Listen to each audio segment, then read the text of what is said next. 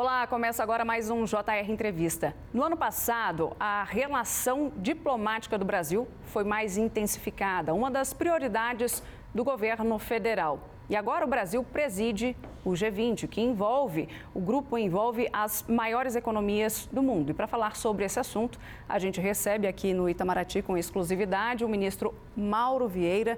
Ministro, obrigada por participar do JR Entrevista. Eu que agradeço pela presença de vocês. Muito obrigado. Para a gente começar, ministro, uh, gostaria de saber do senhor como o senhor avalia o momento da diplomacia brasileira no mundo. Bem, o momento é muito positivo e muito promissor. Nós, ano passado, desde a posse do presidente Lula, ele instruiu que nós reconstruíssemos as pontes que tinham sido ou abandonadas ou destruídas com países com os quais nós sempre tivemos relações tradicionais, como o nosso entorno na América do Sul e na América Latina, os países africanos e com outros grandes centros, tanto com os Estados Unidos, como a União Europeia, como a China. Então, ano passado foi um ano de trabalho de reconstrução dessas uh, relações, de retomada e reaproximação. Logo no início do ano, o presidente determinou que nós voltássemos imediatamente à CELAC, que é um grupo de países é, criado, esse, esse grupo, essa, essa associação, foi criada durante o seu primeiro mandato, por inspiração brasileira, do presidente Lula, que congrega todos os países latino-americanos. E nós voltamos imediatamente, comunicamos a nossa volta às uh, reuniões da CELAC e o presidente participou da cúpula da CELAC que se realizou em fins do mês de janeiro em Buenos Aires. Foi um primeiro passo. Ele fez também uma visita bilateral à Argentina, em seguida viajou ao Uruguai com o mesmo objetivo. Depois, ao longo do semestre inteiro e do ano inteiro, teve uma série de encontros bilaterais com o Paraguai, fez uma viagem importante de trabalho aos Estados Unidos, esteve com o presidente Biden, esteve também uh, na China em, no mês de março e se reuniu pelo menos duas vezes com líderes da União Europeia. Portanto, eu acho que foi um ano de retomada dos contatos, muito promissor, que promete uh, uma série de desenvolvimentos esse ano, que nós estamos continuando, então, nessa linha. É, e quais as expectativas para esse ano? A partir desse trabalho de 2023, o que está previsto para 2024? Olha, nós retomamos todos os contatos que tínhamos uh, no passado e esses contatos abriram possibilidades grandes, seja de novos acordos, seja de novos projetos conjuntos. Foram, foram muitos e, e muitas as, as possibilidades que foram discutidas em todas as áreas. Uh, nós estamos com os Estados Unidos celebrando este ano 200 anos de relações uh, bilaterais, de reconhecimento dos Estados Unidos da independência do Brasil. Ano passado comemoramos também 200 anos com a Argentina, que foi o primeiro país a reconhecer a independência do Brasil.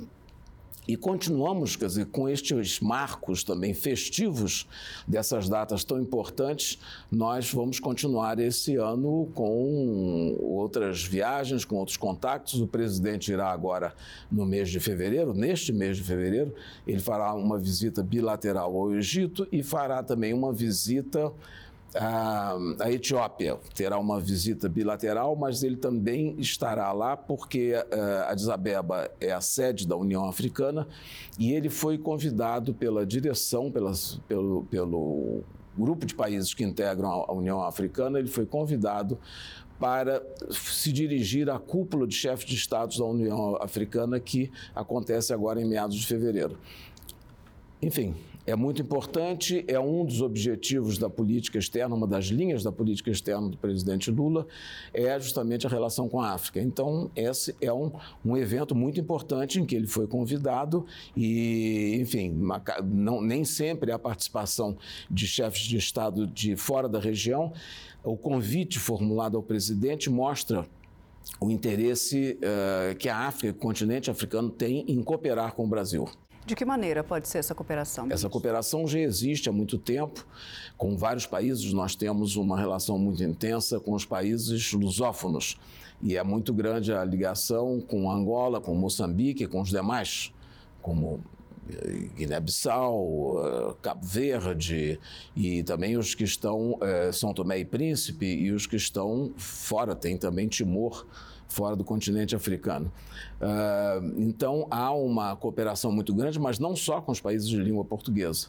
Nós temos uma concertação política com esses países, mas temos também programas e projetos de cooperação na área agrícola. Há um grande interesse. O continente africano tem condições climáticas e geológicas muito parecidas com a brasileira. Tem muito interesse na área de cooperação através da Embrapa, no desenvolvimento de culturas importantes no combate à fome e também no combate à desigualdade. E também na área educacional, todos sempre uh, manifestam interesse em ter com o Brasil programas de intercâmbios culturais e universitários, além, evidentemente, do intercâmbio comercial em si. Mas são grandes as perspectivas com a África, sem dúvida nenhuma. É o maior continente, com uma grande população, uma população jovem. Portanto, há uma perspectiva muito positiva. É, levando em consideração essa questão comercial, a gente tem também uh, o ponto comercial, né, um tratado comercial. É, que já é negociado há anos entre Mercosul e União Europeia. A que ponto que está? Há algum impedimento, algum entrave, o ministro? É verdade, esse, esse acordo é, é negociado há 21 ou 22 anos mas uh, houve recentemente um grande impulso. O Brasil, no semestre passado, na presidência do Mercosul, tinha a responsabilidade de uh, coordenar essa negociação do lado do Mercosul e continuou nesse semestre por encargo dos outros países do Mercosul. E nós avançamos muito, temos possibilidade, sim, de concluir agora no mês de eh, de fevereiro, em curso, chegarmos a um acordo final com relação à parte comercial não é a assinatura do acordo, mas podemos fechar a negociação de todas as cláusulas comerciais do acordo, que depois terá um, todo um protocolo a seguir, tem que ser traduzido a todos os idiomas para assinatura. Mas nós estamos muito próximos, fizemos eh, muitos progressos, eh, negociamos e tivemos êxito em conseguir. Eh, grande parte, ou, ou praticamente todos os pontos que eram importantes para o Mercosul. O presidente da França, é, o senhor Macron, vem ao Brasil em março.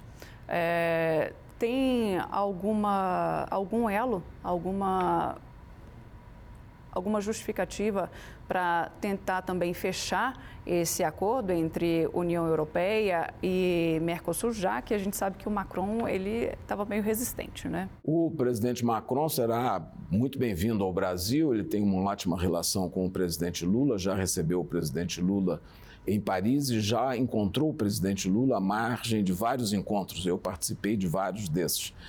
Uh, e nós, ele vem porque nós temos uma relação bilateral muito intensa e muito antiga. É uma das mais importantes na Europa. Agora, a questão específica do acordo comercial Mercosul-União Europeia não é negociada individualmente pelos países, e sim pelo, eh, pela União Europeia, pelo Conselho e pela Comissão. A Comissão negocia, o Conselho a prova já deu o mandato, então esse é o, o espaço em que nós estamos negociando. Perfeito. O que o senhor, para a gente poder explicar para quem está em casa, o que o senhor quer dizer que a, a, opinião de um determinado representante, né, do líder de um país, não influencia diretamente no resultado da negociação ali da União Europeia, é os? Os países da União Europeia, os 27 integrantes, aprovam um mandato para negociar, para que a União Europeia negocie com todos os países com que eles concluem um acordo. E aí o acordo é negociado entre duas partes. Entre o país, ou o bloco, que é, nesse caso é o Mercosul, que agora cinco países com o ingresso da Bolívia, e do outro lado com a, a União Europeia, que reúne 27 países. Então, há um mandato, a comissão tem um mandato, tem uma autorização dos 27 chefes de Estado, dos 27 países, para negociar. E é nesse, nesse espaço, nesse âmbito que estamos fazendo a negociação. Está prevista também a visita do presidente da Espanha? O presidente do governo da Espanha, sim. É, Pedro Sanches deve visitar o Brasil proximamente, uh, agora no mês de abril, se não me engano, a data agora me, me escapa, mas sim está acertada essa visita uh, para breve. É, a expectativa desse, dessa visita? Porque a gente vê autoridades vindo e autoridades fecham acordos. É. é, não, há muitos acordos. A Espanha é muito favorável, inclusive a Espanha teve a presidência de turno da União Europeia no último semestre, quando o Brasil tinha do Mercosul. E o presidente do governo espanhol, o presidente Pedro Sánchez, foi sempre um entusiasta, apoiador e promotor dessa negociação. Então vamos aproveitar e também temos laços intensos entre Brasil e Espanha, uma grande comunidade no Brasil, laços econômicos e comerciais, há muitas empresas espanholas no Brasil. Vai ser uma reunião para se passar em revista todo esse relacionamento e também a questão do acordo uh, Mercosul-União Europeia, do qual o, o primeiro-ministro da Espanha, que tem o título de presidente do governo, que sempre foi um grande apoiador. Você pode acompanhar a nossa entrevista no Play Plus, nas nossas plataformas digitais, no R7, no Jornal da Record e também na Record News. Ministro, eu vejo o Brasil sempre em, em uma posição de mediador de conflitos. A gente pode observar o que aconteceu entre Israel e Palestina, é, também aqui entre Venezuela e Guiana. Esse é o papel do Brasil? Não é muito arriscado a gente estar no meio dessa negociação toda aí, não? Olha, o Brasil não se voluntaria para nenhuma posição. Eu, o Brasil é um país respeitado e é procurado e convidado a alguns papéis nesse, é, deste, deste, nesse sentido em que você indicou, de mediador ou de facilitador, mas pela sua projeção, pelo seu tamanho, pelos, pela sua diplomacia pelas posições externas que, que, que defende, seja bilateralmente, seja nos âmbitos multilaterais, como ONU e outros, eh, um defende a paz, a cooperação, eh, a solução pacífica das controvérsias, os princípios todos que regem a política externa e que estão no artigo 4 uh, da Constituição de 1988. Um deles é a defesa do multilateralismo, dos direitos humanos, da integração regional. Por isso que nós somos tão veementes nessa, nessa, nessa meta, em perseguir essa meta, porque é um preceito constitucional.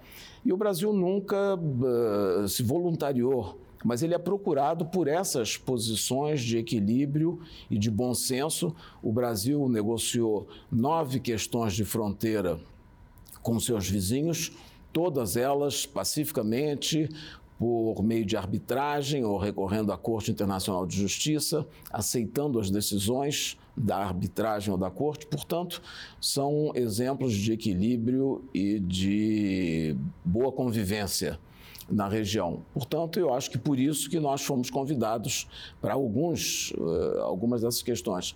Mas não fomos convidados e, e não queremos nos. Apresentar ou, nos, ou forçar a presença em várias questões. Por exemplo, você comentou a questão uh, de Gaza, o conflito de Gaza. Nós lá só conversamos com as duas partes e, sobretudo, atuamos muito intensamente para o retorno de um pouco mais de 1.500 brasileiros que viviam ou em Israel, ou na Cisjordânia, ou em Gaza. E tipo, implementamos uma operação voltando em paz em o Itamaraty, junto com o Ministério da Defesa e a Aeronáutica, em que pudemos trazer 1.520 ou 1.530 brasileiros e seus dependentes que viviam nessas três regiões. Uh, eu creio que é esse o papel que nós temos e chamou atenção, evidentemente, porque nós por sermos um país que falamos com todos, nós tivemos também condições de negociar a saída desses cidadãos brasileiros nessas três seja no território de Israel, da, da, Cisjordânia, do Estado da Palestina, como da faixa de Gaza. Conversamos com os três, uh, com as partes envolvidas, com os países que têm presença também importante na região e tivemos um, uma operação com muito êxito de trazer de volta os brasileiros. O senhor considera que foi uma negociação difícil? Olha, toda negociação tem suas dificuldades e, evidentemente, com negociação de saída de um contingente desse tamanho, por mais que tenha sido feito ao longo de, de 12 ou 13 voos diferentes, mas isso envolveu, evidentemente, uma negociação e uma participação intensa das nossas embaixadas seja na Palestina, seja em Israel, do Ministério também. Eu, pessoalmente, me envolvi muito, falei com o ministro do Exterior de Israel, falei com o ministro do Exterior da Palestina e de, do, do Egito, porque a saída era sempre do Egito. Portanto, Uh, as negociações são difíceis, porque, sobretudo, era tirar esse número de brasileiros numa, num, num local, num, num ponto em que havia um conflito sério e de dimensões muito grandes. É evidente que isso envolveu uh, riscos e envolveu também dificuldades, mas ficamos muito contentes que justamente esse papel que o Brasil tem de conciliador foi por esse papel foi possível uh, garantirmos o, a saída desses 1.530 mais ou menos brasileiros que estavam lá. Ainda tem brasileiros lá? Há alguns ainda. Há no total 23, quer dizer, entre brasileiros 14 e nove dependentes familiares que são palestinos ou de outras nacionalidades, mas que ainda estamos aos poucos. Há inclusive uma mãe que recém teve um bebê e já tinha dois filhos que não pôde sair nos voos anteriores porque estava às vésperas de dar à luz o bebê e não pôde viajar, mas agora estamos trabalhando e sairá. Agora, com relação à Venezuela e Guiana, uh, o Brasil teme uh, que sobre algum pouco desse conflito que está tentando se evitar ali, que sobre para o Brasil? Não, não é essa a questão. Nesse caso específico, uh, foi uma proposta do presidente Lula na cúpula do Mercosul em dezembro, no Rio de Janeiro, que ele propôs que a CELAC, que é a Comunidade dos Estados Latino-Americanos e Caribenhos, que eu me referi no início, criado sobre, eh, pelo Brasil e outros países, os demais países da, da região, mas com uma grande contribuição brasileira e proposta brasileira, o presidente Lula propôs que a CELAC mediasse a, a questão entre a Venezuela e a Guiana. O que foi feito, o presidente de turno da CELAC é o primeiro-ministro de São Vicente e Granadinas, Ralph Gonçalves, convidou os dois presidentes, Venezuela e Guiana, que se deslocaram a, a São Vicente para ter um dia inteiro de conversas para aplanar o caminho para uma solução e o presidente designou o seu assessor internacional, o ex-ministro Celso Amorim, para acompanhar esse, esse encontro. Foi muito bem sucedido, houve uma grande, ampla troca de informações para se conhecer melhor as posições de cada um.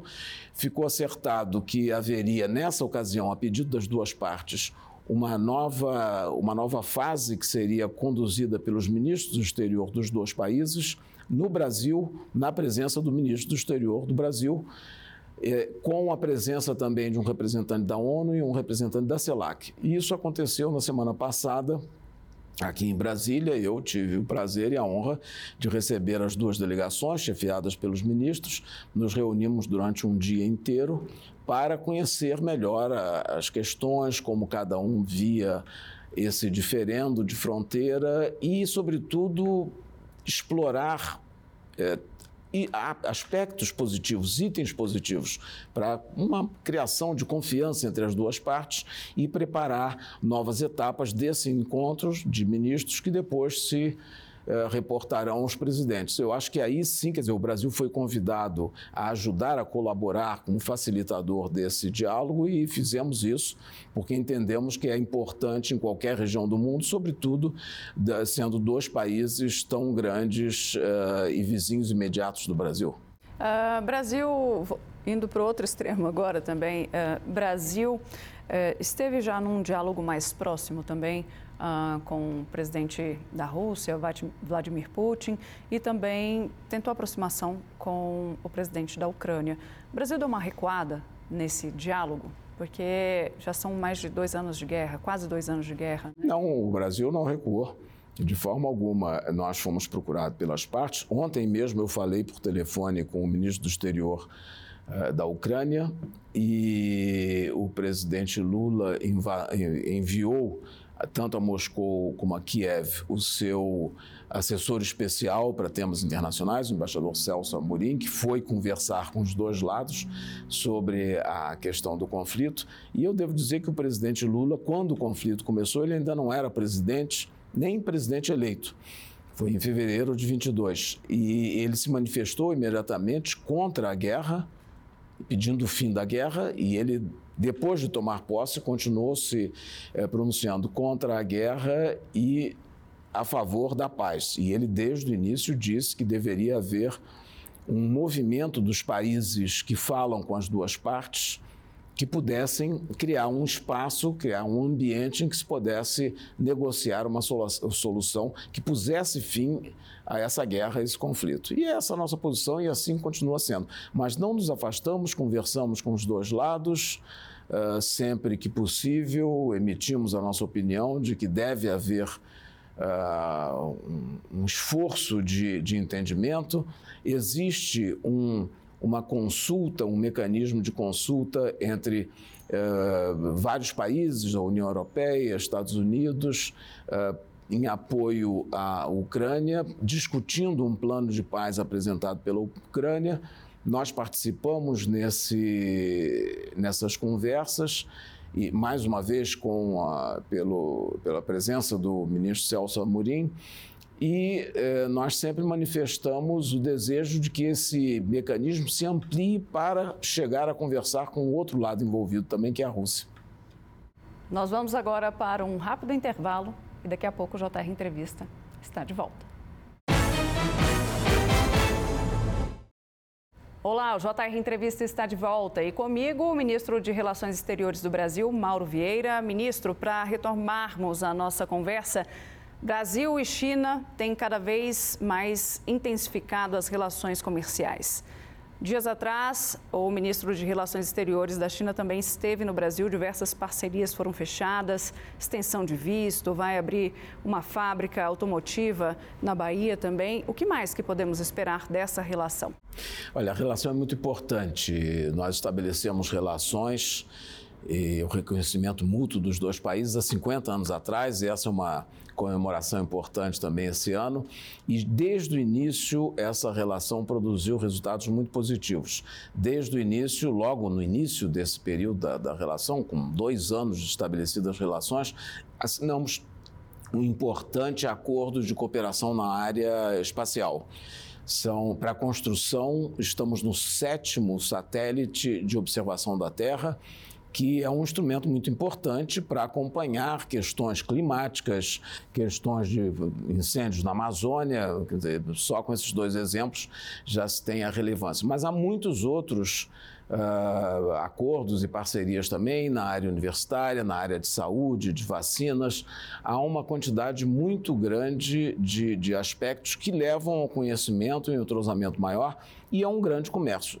Desde 2009, a China é o primeiro parceiro comercial do Brasil. Temos um comércio bilateral que atinge 180 bilhões de dólares por ano. É de longe o maior, o maior corrente de comércio do Brasil. Isso mostra a importância dessa relação. E das visitas constantes, o presidente Lula esteve ano passado na China, Uh, o, o, ministro Wang Yi esteve aqui no Brasil no início desse ano, eu irei ainda à, à China esse ano. Nós temos todos os anos a reunião da COSBAN, que é a Comissão Sino-Brasileira de Cooperação, que é presidida pelos vice-presidentes. O presidente Alckmin viajará em junho deste ano, porque esse ano deve se realizar na China. E no final do ano, em novembro, na cúpula do G20 no Rio de Janeiro, o presidente Xi Jinping vem, participará da reunião e fará uma visita ao Brasil. E ele normalmente não participa, ele não vai às reuniões do G20, mas virá porque é no Brasil e para fazer essa visita bilateral, mostrando, portanto, a, a intensidade dessa nossa relação. É uma retribuição. Exatamente, é uma, é uma continuação da relação tão importante, intensa e reconhecida dessa forma pelos dois lados. O que, que podemos esperar do G20 esse ano no Brasil? Bom, o G20 é, uma, é, é um organismo que foi criado no momento de crise, da grande crise financeira, e que se fortaleceu e cresceu muito nesse período.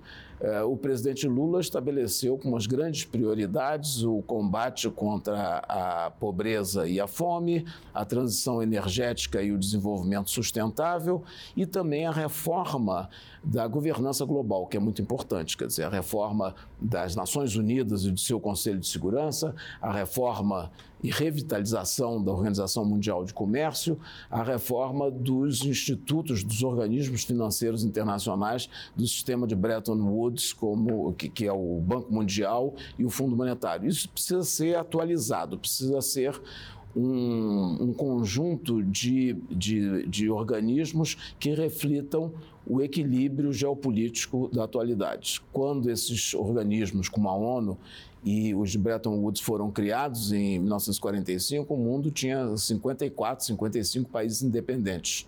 Hoje, os membros da ONU são 193. Portanto, muitos não estão representados, como a América Latina, como países africanos, não há nenhum membro permanente. E também na Ásia há muitos, um país como a Índia, tão importante, não está também. Por isso que nós defendemos essas metas. Ministro, para encerrarmos, gostaria de saber a que ponto está a negociação entre Brasil e Paraguai a respeito de Itaipu. Não, está muito bem. A relação, a Itaipu, a empresa de Itaipu, é um exemplo de integração, uma obra de engenharia fantástica. É a maior empresa hidrelétrica do mundo e nós temos essa empresa em funcionamento, quer dizer, do período da construção até hoje são 50 anos. E todos os anos temos que negociações da operação da empresa, é o que estamos fazendo e fazemos todos os anos.